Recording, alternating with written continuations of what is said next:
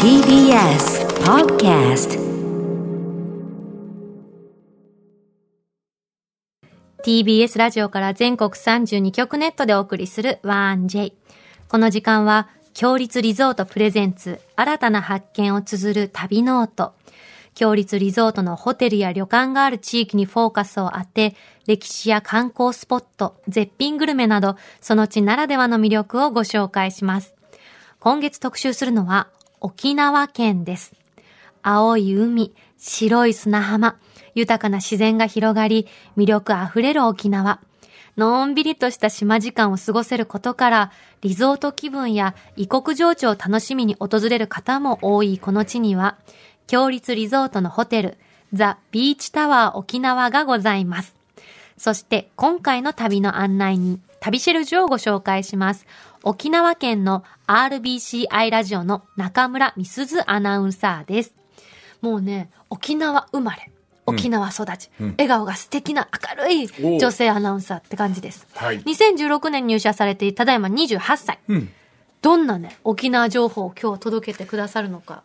ちょっと楽しみだね。ねえ沖縄はもう本当行きたいよ。しんちゃんね、本当にもう沖縄の CM かかるたびにね、言ってますね。そうなんですよ。毎年行ってたからな。旅ノートスタートです。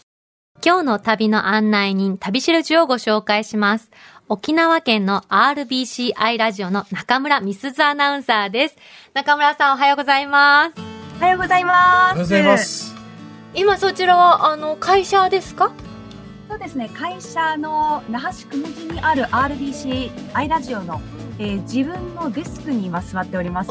デスクからヘッドホンをつけてんの？あ、そうなんですね。そうなんです。ありがとうございます。お願いします。はい。ツイッターでもあのいろいろメッセージ皆さんくれてるんですけど中村さん、はい新婚ですよというメッセージもいただいてそうなんです。あおかげ今年ご結婚されたんですか？えっと昨年末の12月31日に無無事結婚できましあらららありら。がとうございます、えた。はい。旦那さんのどんなところが好きなんですか？ああ、えっと実はですね、ずーっと遠距離恋愛でして、えどことどこのですか、えっと相手はこう奈良の出身で、はい。で私はずーっと沖縄で生まれ育って仕事もしているんですけれども、はいはい。3年間ぐらいあの遠距離恋愛をしてで向こうがうん。沖縄に来てくれるう、へー。沖縄では内縄ムークというんですけれども。うちなむ内縄ムくーク、はいはい。沖縄のムコと書いて内縄ムークというんですけれども、内縄ムークになってくれましておめでとうございます。なんとか無事ここで喋れています。ええで出会いはどこだったんですか？すいませんね掘り下げて。え出会いは？あのだって遠距離ねでは長いからね、うん、あの琉球大学という沖縄の大学がありまして、はい。そこに、えっと彼があのこ高専という学校に通ってたんですけれども、はいはい3年次編入という形で途中で編入してきまして、はいはその時にあの同じ放送サークルに入ってそこから 大学の時に出会ってるんあらだらららら。なんですそのラブストーリー最高、芸能人というと誰に出ますか？誰に似てますかね？あのしんちゃんの表表で。あー誰でしょう、うん、そんなにあのかっこよくはないんですけれども。あ、そうなんですか。パッとしない見た目というか。あのうちの作家の塩見さんはもうすぐ結婚式がありまして、そうなんですずっとマリッジブルーなんですだからあのその塩見さんに何か新婚のアドバイスあったらいアドバイスおただけません願いします。アかドバイス。あそうですね。やっぱりこう早い段階でお互いにこうおならとかはねできる環境を作った方がいいのかなと思ってはいるんですけなるほど、そういうこと恥ずかしい。まずね恥ずかしがらずに。うん。そうですね。じゃあみすずさんはどっかのタイミングでそれを解禁されたってことですね？これが実はごめんなさい。今アドバイス出したんですけど私自身はまだ解禁できてない、あららら。結婚しても4ヶ月そうなんですよ。あしてない状態なので、うんうん。まあ塩見さんと一緒にお互いそのタイミングを探っていければなと。だって塩見さん。何の話をしてるの？タイミングとか。いやありがとうございます。ごめんすい。ません申し訳ないです。本当にためになるアドバイスを。失礼いたしました。とんでもない中村さんは沖縄出身で沖縄育ちでうん。はい。でキャッチコピーが笑い声の大きいクエブアナウンサー。読み方合ってますかこれ？あ当たっています。大丈夫です。これどういう意味ですか？あのクエブはですね沖縄の言葉島言葉ではい。つも運よくごちそうが回ってくる人という意味の言葉なんですよ。え島クットバって言ったね。可愛いえね。いいね。うん。あの本土のえー言葉は私たちは大和口というんですけれども、まあ、大和口ではこうなかなか当てはまる言葉はないんじゃないかなと思っていて、こういつもなんかどっかに行ったらちょうどそこでこうお菓子を広げていて「えパンダ戻っていきなさい」っていうようなこういうことをクエブって言ったりするんですけど。えよくそういうところに中村さん遭遇されるんですか？遭遇するんですよ。えー最近もらったお菓子は何ですか？えっとバナナケーキですね。最高！絶対うまい。いいなー 焼きたてのはい。なんか島言葉って誰でも話せるかと思うとお若い方とかはね知らない方とかも今うん。増えてきてるなんてお話を聞いたことがあったりして、はい。だから言葉を大事にして、うん。うん学んでこうやってお伝えしていくのすごい素敵だなって。あニ思いますフェーデビタンありがとうございます。かわいい。ニヘーデービルだにに逃げてるニフェーデビタン。ニヘーデービタンありがとうございます。ありがとうございます。あのニフェのニフェはあの2回拝むと書くんですね。へだから1回拝んだだけじゃ足りないですよ。2回もお辞儀しますということでニフェデビタンという意味があります。素敵。えはあはあはあ。の一番お気に入りの島言葉聞いてもいいですか？ああ一番お気に入りはやっぱりこう「ハイタイ」っていう言葉が好きですはいね。だはい。はい。沖縄でいうところの、まあ、こんにちはという意味、まあ、あの時勢問わず、おはようも、こんにちはも、おはようんばんはも使える言葉なんですけど、うんうん。男性はハイサイ、はいさ女性はハイタイ。違うんだ。そうなんです。私もつい「はい」さえ言いたくなると必ず女性は「はいたいです」っていうかちょっとお叱りのあのメッセージたくさん届きます。うん。全全国区なんだな「はいたいは」と思って、ね。あ、思いますそうなんですか。はい皆さんご存知ですね。はい。そんな沖縄育ちの中村さんですけれども、うん。はい。沖縄の魅力って何ですか？沖縄の魅力はやっぱりこう様々な文化がミックスされて、うん。本当に色彩豊かな島であることかなと思っておりまして、うんうんうんまあ、アメリカはもちろんですけれどもミャンマーであったりネパールであったり、ベトナムなど様々な国籍の方が多くてですね多様な文化が持ち込まれていることかなと思いますね。どういう時にそれを感じますか？アメリカはねあの、うん。感じることは私もありますけど、うん。はいはい。ミャンマー、うんネパール、うん。うんやっぱりこの外国人労働者としてもミャンマーの方はかなり多くてですね、はいはあのコンビニだったりスーパーだったりで働いていらっしゃる方もいますし、い。は結構沖縄でミャンマーの方が献血の活動を頑張ってらっしゃるんですよ。い。へうん自分たちがこう沖縄で学んで沖縄の人たちに助けてもらったから恩返しをしたいということでお金はないけど自分には献血ができるということでミャンマー人同士で呼びかけ合って献血をすごい盛んに行ってくれてるんですよね。ありがたいですね。はい。あとであと食、うん。あすみません。あの食文化も結構いろんな文化が持ち込まれていて、はい。あの最近で言うとあの世界で有名なチンスの大会がありましてそのチンスの大会に入賞したギリシャチーズのお店とかも最近沖縄では話題になっていまして、はチーズ。はそうなんですね。い、うんうん、かなり美味しいものもあるし人の面白さっていうのも感じられる土地かなと思いますね。うん。沖縄ね言葉もそうですけど文化も独特だし習慣とかもあるのかなと思いますけど、うんうんみすずさんから見て他県の方がこうびっくりするんじゃないかなって驚くようなものありますか、そうですね。沖縄の、まあ、人にとっては当たり,、ま、当たり前というか、はい。なかなか外に出かけないんですよ、うちなんちは。確かに、うん、そご存知ですか？元カ私沖縄の親友いるんでわかります。そうです、そうなんですよ。集合はだいたい日日が暮れてからみたいなそうそうえーそうなんです。そうなのえそれまでじゃあ何を出なくてあ、っと家にいますね。ずーっと家にいて、ゴロゴロしたり。で、私はあのゲームが大好きなので、ずーっとお家でゲームしたり。えだから最初沖縄にそう言ってよく行くようになってびっくりしたのは昼間あの海で泳いでるのは観光の人だけだよってみんなだあそう夕暮れになってきたらあの長袖とか T シャツで入ってるのはその人たちが地元の人だよって教わりましたそうあそうなんだそうなんです。もうええ海はバーベキューをしに行くところなので、うちなんちにとっては。あちょっと違うんだねそこら辺のあれが。あとやっぱりお酒飲むのもお好きな方が多いって印象ですね沖縄のそう方ですね、うん。なのでもう日が暮れてからこの湯満食いっていう時間なんですけれども湯満夕方の湯満食い？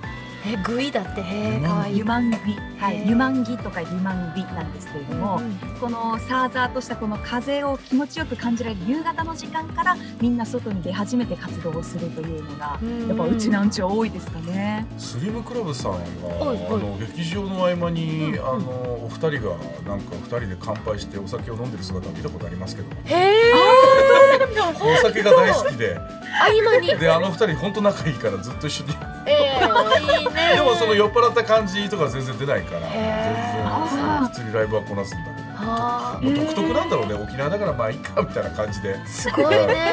うん。まあお酒あることでねうん。場が和んだりねうん。しますしね。はい、はい、今日はそんな中村さんに沖縄の最新スポットとグルメを教えていただきます。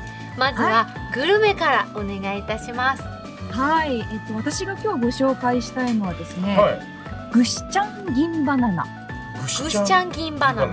はかわいい。こちらですね、もっちりとした食感に糖度が高いことが、えー特徴の沖縄の島バナナですね。いえー。私の今目の前にこの大きいバナナの房が届いてこれはね綺麗な黄緑色なの。ね。でも試食用の私たちのバナナは黄色で熟しててすごーい。はでもこれ長さ的にはあまだ青い香りがするやっぱり。うん長さ的には短いですよね普通のバナナとそうね小ぶりですね。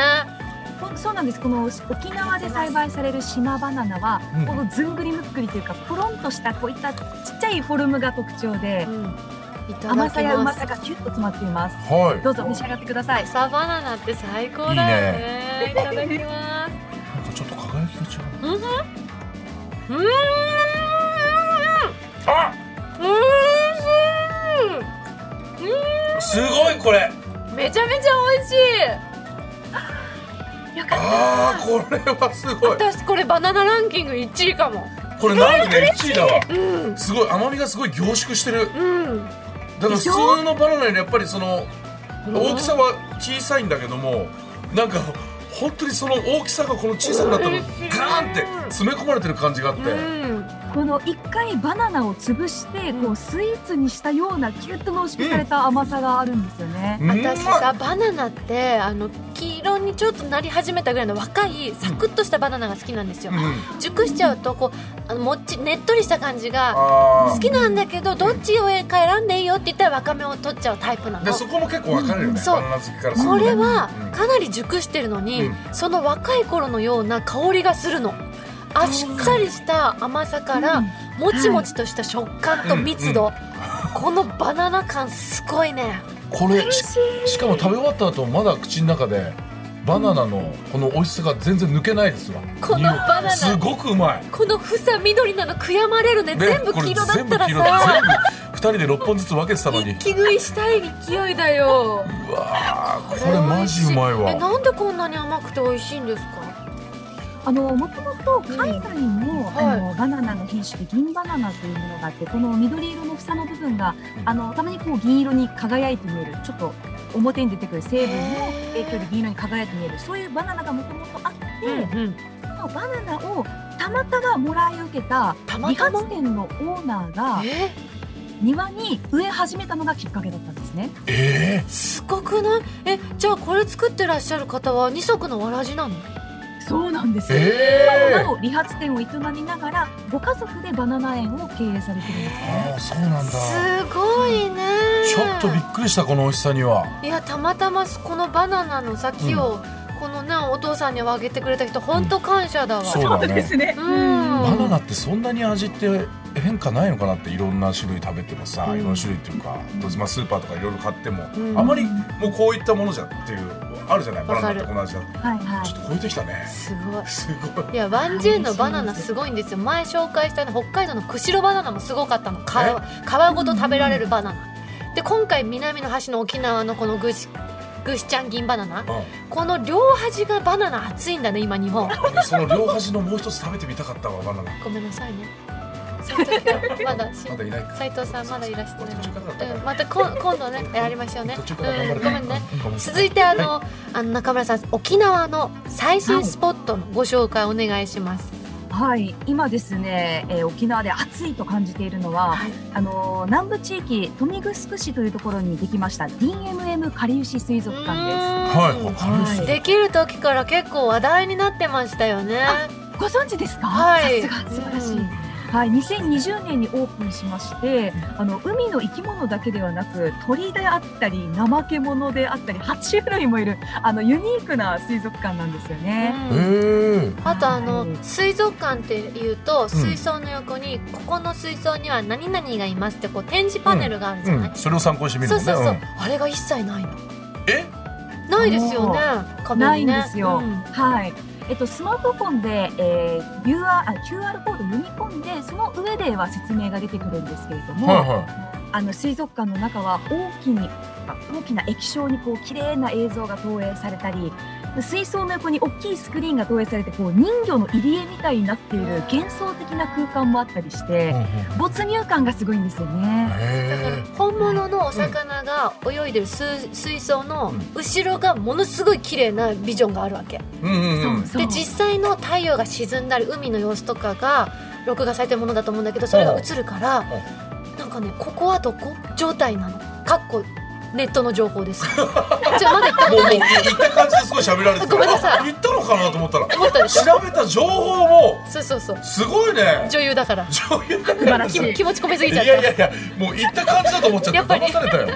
で だからこのさ熱帯雨林の感じとか海の感じとか本当にねその場にいるかのような美しいアドベンチャー感ありますよね。でもこれだけじゃないってことでしょ？怠け者とかさそうですよ。も。うその水族館っていうイメージはちょっと違うよね。水族館はもう魚だとかそういうものしかいないって思ってたけど、あと空港からそんなに遠くないから、うん。帰る日にちょっとお昼食べてあー帰りの飛行機まで時間あるなって時に行きやすい場所ですよねそうなんですよ。ちょっと夜もよし、まあ商業施設も近いところにあるので、うんうん。ショッピングにじゃあちょっと疲れちゃったな、癒されに行こうという感じで水族館行ってみるのもいいかもしれななるほど、ね。はい。中村さんはご主人とこう行ったりするんですか？水族館とか。あ実はこの結婚する前に一度一緒に行きまして。どうでした？私にとっても思い出の場所なんですけど本当にちょっとあの薄暗いムーディーな雰囲気の展示エリアもありまして、はいはい。カップルにおすすめだなと思ってますあねらそれ手手をつなぎながら歩いたんですか？あちょっと手はつないでないんですけどお互いにこう写真を撮り合ってちょっと浸りながら 楽しんでいました。恥ずかしかったのかな、手をつなぎながらテンションだったの。か な失礼しました。でこれからねここの放送を聞いて沖縄を訪れる方とか、まあ、地元の方とかもいらっしゃると思うんですけど、うんうん。これからの時期に沖縄を訪れる方におすすめのスポットってありますか？これからの時期はうん沖縄で本当に限られたスポットでうん。アジサイが咲くんですよ。沖縄で？そうなんです。紫陽花沖縄ってこう直射日光が強いですし気温も高い地域なのでうん。本土ではこう普通に見られるアジサイが栽培しにくい環境になるんですいやね。私もよく沖縄行きますけど全然イメージないです沖縄のアジサイ。そうですよね、うんただ本島の北部地域にある本部町というところがありましてそこのヨヘナアジサイ園というところではですねアジサイが2万株ぐらい咲いてるんですよ。えー、すごーい。もう斜面いっぱいにこうアジサイがわーっと咲いていてでもうすごい幻想的な青でこうモネのこう絵画の世界にこう飛び込んだようなうんそんな素敵な世界が広がってるんですね。うーん。その沖縄でアジサイすごい意外だなと思ったんですけどはいはい。そのヨヘナアジサイ園はどういうきっかけで生まれたんですか？もともとここは単管農園だったんですよ。斜面にこう柑橘類の単管という沖縄のみかんを植えまして、はいえ育てていた。あのまん丸なね美味しい、はい。うんうん。そうですのであの沖縄のおばあがですねこれも偶然知人から2株のアジサイをもらい受けてですね植えてみたところうん。その土地の環境であったり土壌が多分あったんだと思いますけどわーっと広がっていった。んですどうしようたまたまあったんだ。2株から2万株になるってすごいですよ。とんでもないよこれ。そうなんですよ。えっとまあこういうねご時世になる前ははい。海外からフォトウェディングで来るお客さんがたくさん多くてですね、えこうウェディングドレス真っ白いウェディングドレスを着てもう青いアジサイに立ってる写真が本当に美しくてですね。すごい。写真今見てるんですけどい。や、はいなんか奥の方にヤシの木が見えてるのに手前がアジサイいっぱいっていう、これって頭が一瞬うんってなる感じ。すごい。本当二株から育てたんですか？これとんでもない量ですよこれ。そうなんですよ。おばあが。すごい。そう量これそうねこれはすごい量だよ。本当見渡す限りはい。アジサイでいっぱい。なってるね。うん。いやーすげえ。こちらはあれですね。強立リゾートのホテルザ・ビーチタワー沖縄からも行けるんですね。うん。はい、そうですね。ぜひあの沖縄に来た際にはですね、このヨヘナアジサイ園、大体もう5月頃で見頃を終えてしまうので、まあ、なかなか難しいとは思うんですけれども、じゃあ来月いっぱいがね。そうだね。うん。はい、そうですね。まだ全然間に合うから。そうですね、はい。はい。中村さんあ最初聞こうと思ったんだなんか悩みがあるって聞いてたんですえ？ねなんか私たちに話したいことがあるって聞いてたの。逆にもう叫びたいことですよね。あそうね。そうそう叫びたいこあと叫んでもらえます？せっかくだったら。あのディレクターの塩見さんに何か悩みがないですか？っていうふうに、あ作家のね言われまして。うんあはいありましたありました。あ、すみません、失礼しました。はでそれで、あのー、元カリアさん、そしてはい。斉藤さん、すごいメディアの露出が多いじゃないですか。で、私、あ、あのー、とっても写真写りが悪くて、このはメディアに映るときに、ん。やっぱりテレビとかって膨張するじゃないですか。はい、いはいは私の場合、こうなんかこう、異常に膨張するというか、膨張。率は変わらないと思いますなんかこう、街でこう取材したり、たまたま出会った方に、え？中村アナ、やっぱ実物は細いんですね。嘘みたいって言われたりとか。いなかなかその人に失礼ですけどね。でも私も言われますよ。言われる？うん、本当はそんなに顔丸くないんだねとか痩せてるんだねって言われることあるからあるあるですよねきっとこれは。うん僕は朝よくむくんでるから朝は膨張してる感じだけども。今いい感じになってきましたね。今いい感じ、少しずつあのくなってきた。10時近くになってくると少しいい状態に戻ってくるみたいな感じなん。ですけども、あでも逆に実物がいいと思われるんだったらそれはいいんじゃないかな。でもそっかもう本当に街行くおばあちゃんに「えあんたよもうずんぐりむっくりだと思ってたけど細いんだね」って言われたりとかして。褒められてるはずなのにそうね。すごいわかります。うん。褒められてるのになんだかね寂しい気持ちになるのね。わかるわかる。あるあるですね。確かにね。あ写真写りに関してはあれじゃないですか、ご主人が写真趣味ってことですから。撮ってもらうカメラマンをいつも「I love my darling」と思ってニコってしたらいい顔になりそうな気がしますけどね。なるほどね。うん。でも専属でもう雇うかですね。中村さんお話聞かせていただいてありがとうございました。ありがとうございました。ありがとうございました。ニテデビタン。失礼いたします。聞いてみたん今週の旅しるじは RBCI ラジオの中村美鈴アナウンサーでした。ありがとうございましたここで強立リゾートからのお知らせです。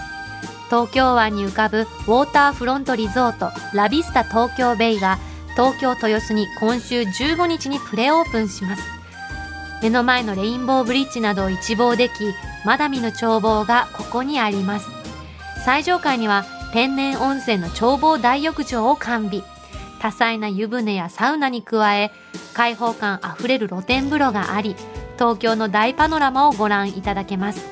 その他にも屋内プールエステルームやスカイラウンジもございます。客室はスタイリッシュな上質さと居心地の良さにこだわった作り。上層階のビューバスを備えたハイグレードの客室では壮大な景色を眺めながら湯あみをお楽しみいただけます。現在お得なオープン記念のモニタープランを販売中です。詳しくは強立リゾートの公式ホームページをご覧ください。さてここで番組をお聞きのあなたに旅のプレゼントです。今月はザ・ビーチタワー沖縄の宿泊券を一組2名様にプレゼントいたします。南の島の楽園ザ・ビーチタワー沖縄は沖縄県中部の北谷町に位置し異国情緒あふれるタウンリゾートアメリカンビレッジに隣接した23階建ての高層リゾートホテルです。目の前に広がるサンセットビーチはその名の通り美しいサンセットを一望。客室からは七色に変わる東シナ海や宝石箱のようにキラキラした夜景など時間ごとに移りゆく風景をお楽しみいただけます。ホテルに隣接するチュラー湯では県内初の温泉のプールをはじめ沖縄では珍しい源泉かけ流しの天然温泉で安らぎのひとときをお過ごしいただけます。ご希望の方はインターネットで TBS ラジオ公式サイト内旅ノオトのページにプレゼント応募フォームがありますのでそこから必要事項をご記入の上ご応募ください。締め切りは4月30日土曜日までとなっております。たくさんご応募お待ちしております。なお当選者の発表は商品の発送をもって返させていただきます。あのうん。沖縄のさ、うん人って素敵だなと思った。だってさ、うん。たまたまもらったバナナを植えてみるかって言って植えて、うん。今ではたくさんの人に楽しんでもらえる。おばあもたった2株のアジサイが2万株になんてこのさつながりとかご縁とかそうだね。チャンスにする方で素敵だなと思っちゃった。またこうやって話がねこうやってどんどん広がってってうちらにこのバナナが届くっていうなんかねうん。不思議な感覚だねこれって。私だって2株もらって2万にする自信ない。いやそ2れはそうよ。から0しかないもん。そっからああいうふうにこうやってどんどん育たないと思うもん普通だったら。本当すごいよね。すごいよ本当に。すくしくって。5月までねうん。見頃って言ってましたので、ぜひお近くの方行かれる方足を運んでみてください、はいそしてこの番組ではあなたのメッセージもお待ちしております。沖縄への思い出強立リゾートのホテルや旅館にご宿泊された方の感想また来月特集予定の和歌山県の南紀白浜の思い出もぜひ教えてください。件名には必ず旅ノートとお書きの上 1j.1j.jp までお送りください。来週もどうぞお楽しみに。